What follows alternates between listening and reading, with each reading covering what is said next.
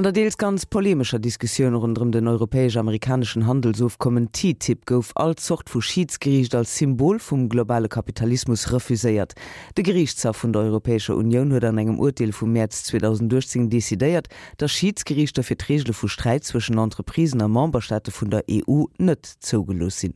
De Johann Scho fast Urteil ze Summener beantwort froh, wé en Konsequenzen des Verbot op Schiedsgerichte an Investitionsaufkommen am allgemengen huez. Im März 2018 hat der Gerichtshof der Europäischen Union entschieden, dass Schiedsgerichte zur Regelung von Streitigkeiten zwischen Mitgliedstaaten der Union nicht zulässig sind. Dieses Urteil ist von großen Anwaltskanzleien in Europa mit Schrecken wahrgenommen worden, da die Gefahr besteht, dass sie damit eine lukrative Geldquelle verlieren. Was bedeutet nun dieses Urteil?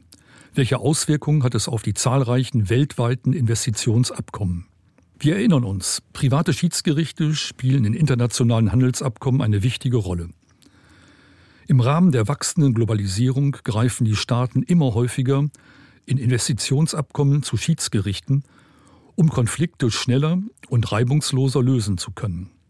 Bei der zum Teil extrem geführten Diskussion um das europäisch-amerikanische Handelsabkommen TTIP wurde von der Bevölkerung und bestimmten politischen Kreisen jede Art von Schiedsgerichten vehement abgelehnt. Sie wurden als Mittel angesehen, die Änderung von Gesetzen zum Verbraucher- und Umweltschutz zu verhindern und zur riesigen Schadenersatzforderung von multinationalen Konzernen zu Lasten der Steuerzahler zu führen. Heute wären wahrscheinlich viele Kritiker des TTIP froh, wenn es eine rational handelnde amerikanische Regierung gäbe, mit der man ein solches Abkommen abschließen könnte. Aber das ist in Zeiten eines drohenden Handelskrieges ein ganz anderes Thema. Schiedsgerichte wurden zu einem Symbol des globalen Kapitalismus. Ganz so negativ kann man oder solche Schiedsverfahren nicht sehen. Sie gibt es seit über 50 Jahren und sind viel häufiger zugunsten der Staaten als der Unternehmen entschieden worden. Auch haben die Unternehmen ein durchaus legitimes Interesse auf den Schutz durch Schiedsgerichte. Sie sind häufig die einzige Chance, Investitionen in politisch instabilen Ländern zu schützen und Schadensersatz im Falle der Enteignung oder der willkürlichen Änderung der Gesetzgebung zu erhalten. Aber nun zurück zu dem Urteil des Europäischen Gerichtshofes. Dort ging es um ein Investitionsabkommen zwischen den Niederlanden und der Slowakei.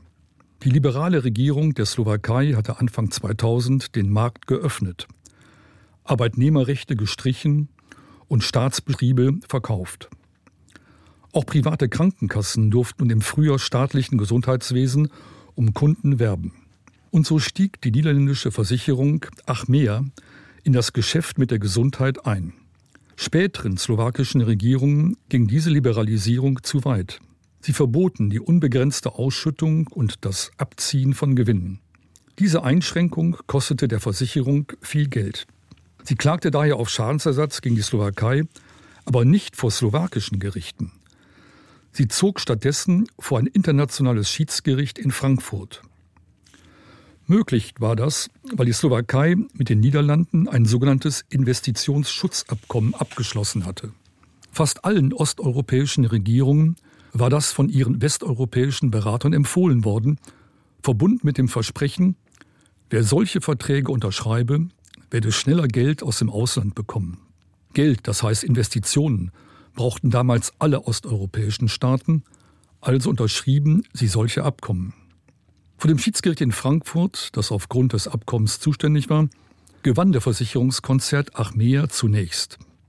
Die Slowakei sollte 22,1 Millionen Euro bezahlen, plus Zinsen und fast drei Millionen Euro Anwaltskosten.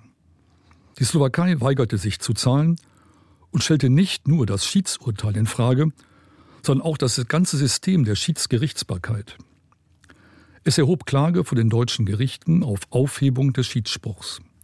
Der zuletzt zuständige Bundesgerichtshof wandte sich an den Europäischen Gerichtshof mit der Frage, ob eine solche Schiedsklausel mit den EU-Verträgen vereinbar ist.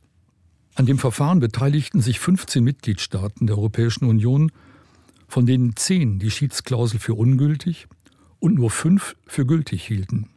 In seinem Urteil betonte der Gerichtshof zunächst den besonderen Charakter des Unionsrechts, seinen Vorrang vor dem Recht der Mitgliedstaaten und seine unmittelbare Wirkung gegenüber den Unionsbürgern.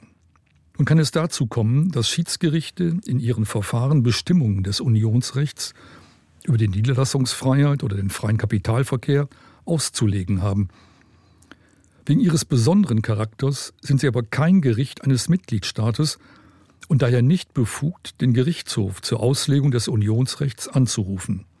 Nach Ansicht des EuGH gilt im EU-Binnenmarkt aber das Unionsrecht, weshalb nur ordentliche Gerichte über Streitigkeiten zur Anwendung dieses Rechts entscheiden können.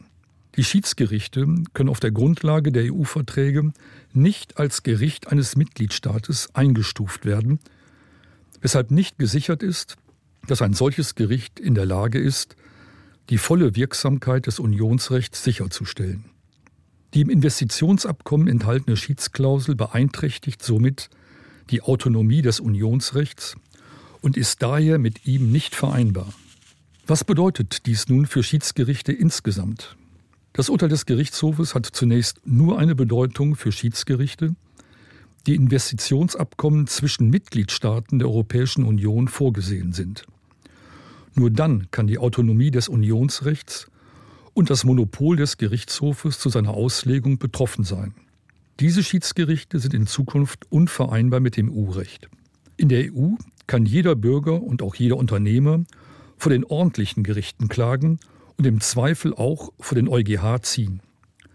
Außerdem machen Schiedsgerichte zwischen Ländern mit gesicherter Rechtsstaatlichkeit und vergleichbaren Rechtssystemen keinen Sinn.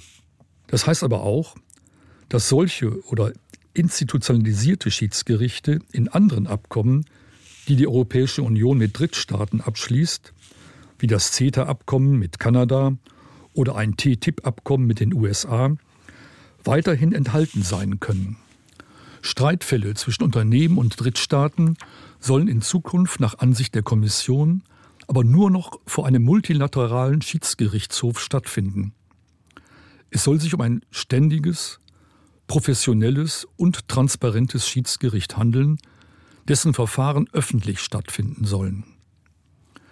Mit seinem Urteil vom März 2018 hat der Gerichtshof nicht nur sein Monopol zur Auslegung des EU-Rechts gesichert, sondern auch einen wichtigen Schritt zur Einschränkung des oft undurchschaubaren und ständig wachsenden Schiedsgerichtsunwesens unternommen.